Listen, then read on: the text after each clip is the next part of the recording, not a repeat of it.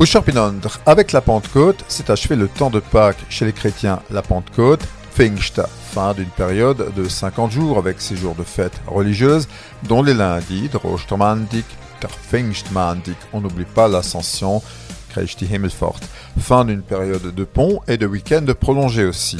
Allez, comme musée d'Alsace, hier, on a ressorti la tradition de la Pentecôte avec le Pfingstfletri, le feuillu de Pentecôte.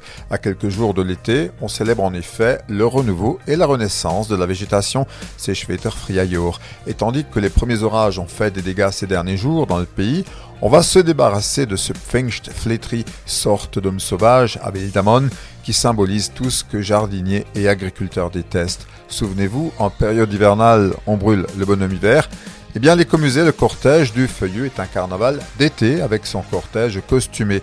On retrouve le garde champêtre, Tarpomort, les conscrits de Kouskri, les artisans du village et de mystérieux personnages comme l'aboyeur aux escargots, Tarchnaka Usriafr et le renifleur de givre, Tarifa Schnoufler, mais aussi le balayeur de rue, Tarstrosafagre.